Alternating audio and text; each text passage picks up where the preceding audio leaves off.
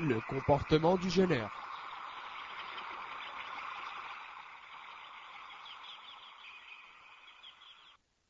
Louange à Allah, et que la prière et le salut d'Allah soient sur le prophète Mohammed, sur sa famille et sur tous ses compagnons.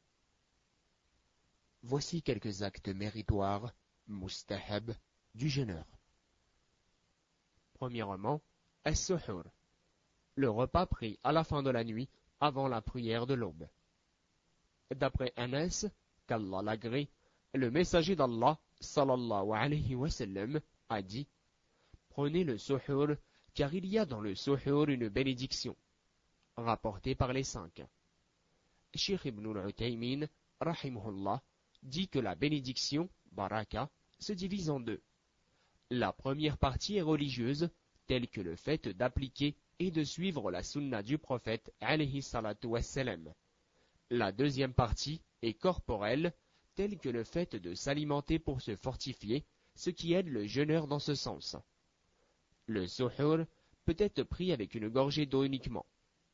D'après le hadith rapporté par Abdullah ibn Amru, qu'Allah le messager d'Allah, alayhi salatu wassalam, a dit Prenez le suhur, ne serait-ce qu'avec une gorgée d'eau.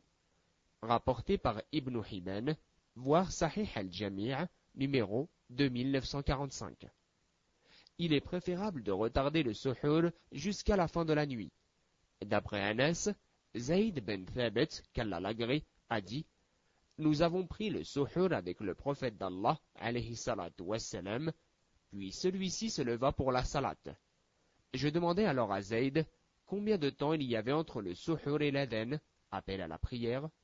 Il me répondit, la durée était de cinquante versets environ, rapporté par les cinq.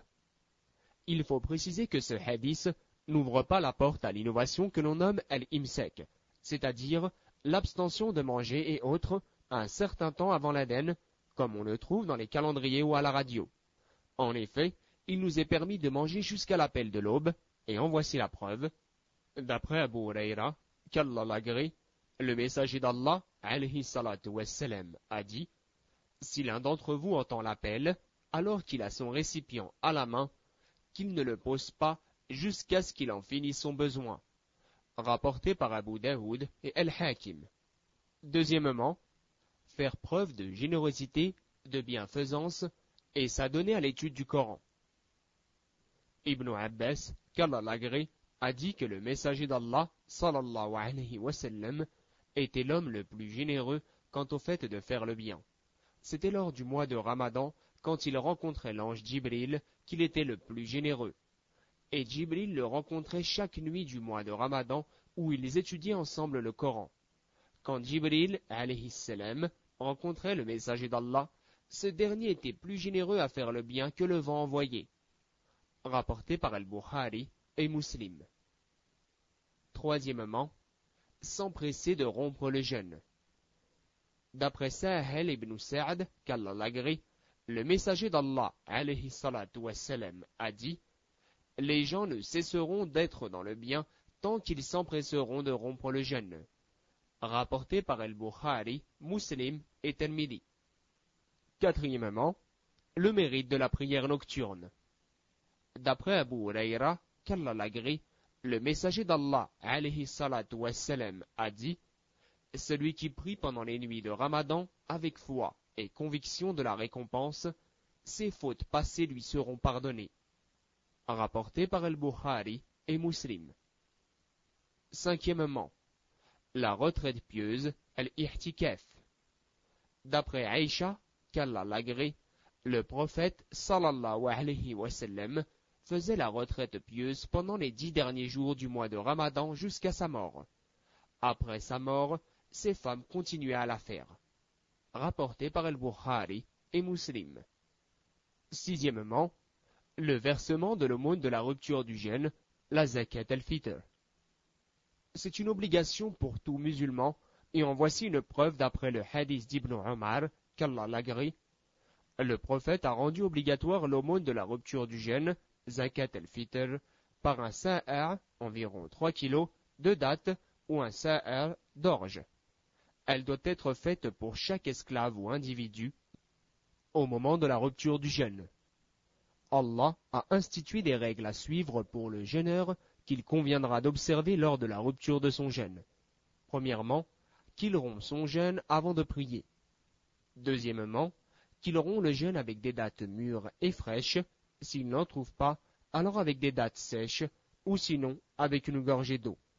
Anas, qu'Allah l'agrée, a dit que le messager, sallallahu alayhi wa sallam, rompait son jeûne par quelques dates mûres avant de faire la prière. S'il n'en trouvait pas, il se contentait de petites dates simples, puis s'il n'en trouvait pas, il buvait quelques gorgées d'eau. Hadith Hassan, Sahih, rapporté par Abu Daoud et Termidi.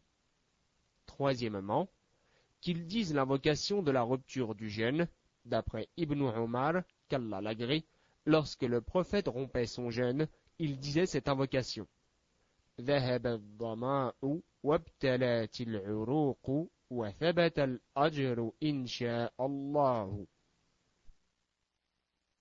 Bon, rapporté par Abu Daoud, voir Sahih al-Jami' volume 4, numéro 209. Quatrièmement, qu'il demande à Allah ce qu'il veut dans ses invocations, comme bien de ce bas monde et de l'au-delà, et les meilleures des invocations sont celles qui les rassemblent et celles qui ont été authentifiées par le prophète alayhi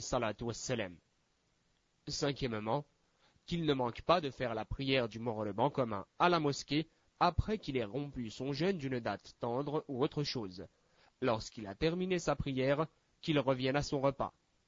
D'après un ouvrage de Abu Malik et la recherche par Oum Mouhed.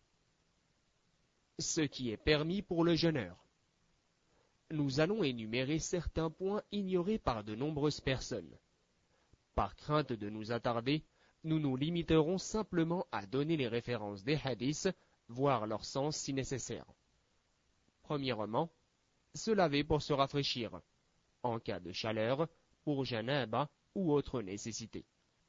Le prophète alayhi salatu wassalam, versait de l'eau sur sa tête alors qu'il jeûnait à cause de la soif ou de la chaleur.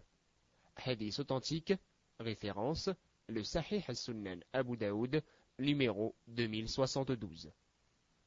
Deuxièmement, le rinçage de la bouche ainsi que l'aspiration de l'eau par les narines. Le prophète sallallahu alayhi wa a dit Insiste sur l'aspiration de l'eau par les narines lors des ablutions sauf si en état de jeûne. Hadith sahih, référence Sunan Abu Daoud. À savoir, si par accident, lors des ablutions, la personne venait à avaler de l'eau, ceci n'annulerait pas son jeûne. Voir la réponse de Shir ibn al dans Fatawa SCM, page 38. Troisièmement, la pratique des saignées, al-hijama. On rapporte que le prophète a pratiqué une saignée alors qu'il jeûnait. Hadith sahih, référence Sunan Abu Daoud, numéro 2079, ainsi qu'Al-Bukhari et Tirmidhi. Toutefois, il est bon de savoir que certains savants ont déduit par analogie, qui est, qu'il est permis de faire un don de sang ou un examen sanguin, exemple, prise de sang, à condition qu'il y ait nécessité et que ce soit une petite quantité, telle ce qui est prélevé dans une seringue. Si ces conditions ne sont pas respectées, cela risquerait d'annuler le jeûne. Voir la réponse du Shir Ibn Jibrin, page 41, Fatawa Siyem. En ce qui concerne la saignée, elle est déconseillée, makroha, en cas de risque de faiblesse. On demanda au compagnon Anas, qu'Allah l'agrée, Détestiez-vous les saignées pour le jeûneur? Il répondit Non, sauf par crainte de faiblesse. Hadith sahih, rapporté par Al-Bukhari. Il en est de même en ce qui concerne le don de sang, il est préférable qu'il ne le fasse pas dans la journée, sauf si cela est vraiment nécessaire. Avis tiré du livre El-Wajiz de Abd al-Adim el-Badawi. Quatrièmement, il est permis d'embrasser sa femme ou de lui faire une caresse nous tenons à avertir que ceci concerne celui qui est capable de se retenir d'aller jusqu'au rapport charnel. L'épouse du prophète Aïcha, qu'Allah a dit Le prophète alayhi wassalam, embrassait et touchait ses femmes alors qu'il jeûnait et il était le plus à même de se retenir. Hadith sahih, rapporté par Al-Bukhari, Muslim, Abu Daoud et Tirmidhi. Remarque Ce hadith étant sahih, il annule toute interprétation comme l'énonce la règle suivante si la transmission est authentique, la raison en témoigne. Tiré du livre Sabil. Par conséquent, si la personne a un écoulement de maladie, liquide transparent, apparaissant après l'excitation, cela n'annule pas le jeûne, mais nécessite le lavage de la partie ainsi que le nettoyage à l'eau de l'endroit souillé. De plus, cette personne se doit de refaire ses ablutions si elle veut prier. Cependant, s'il s'agit du mani, liquide spermatique, les savants ont divergé, mais selon la parole la plus vraisemblable, le jeûne n'est pas annulé, car selon un athar, on questionna Jabir ibn Zayd sur un homme qui éjacula pendant le mois de Ramadan après avoir regardé sa femme avec un fort désir. Je cite A-t-il annulé son jeûne?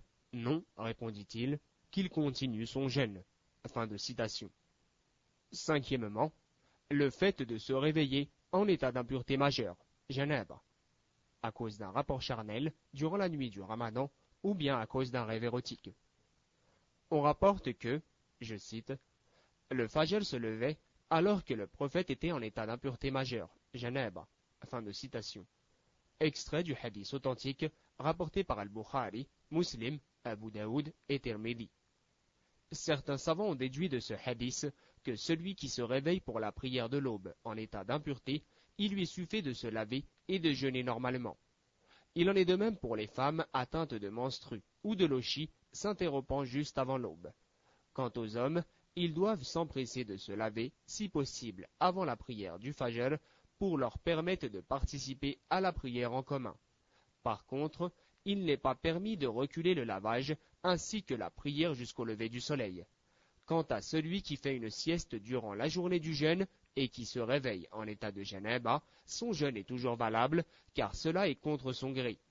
Il lui suffira simplement de se laver.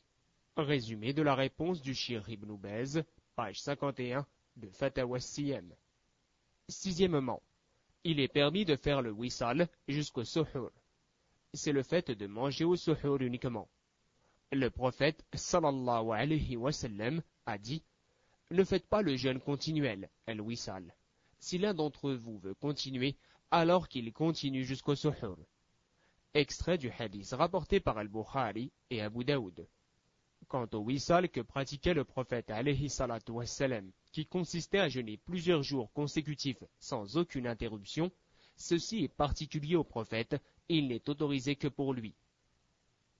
Septièmement, il est permis d'utiliser le siwek, bâton d'arak avec lequel le prophète se frottait les dents, le parfum, les pommades, le noir pour les yeux, kohol, le henné, les gouttes pour les yeux et les oreilles, ainsi que les piqûres non nutritives, et avaler sa salive. L'origine de tout cela est la permission, car si cela était interdit pour le jeûneur, Allah Jalla nous en aurait informé, et de plus le prophète alayhi salatu wassalam nous en aurait averti. Texte issu des publications Al-Bayda. La traduction du Coran est faite selon le sens de ces versets.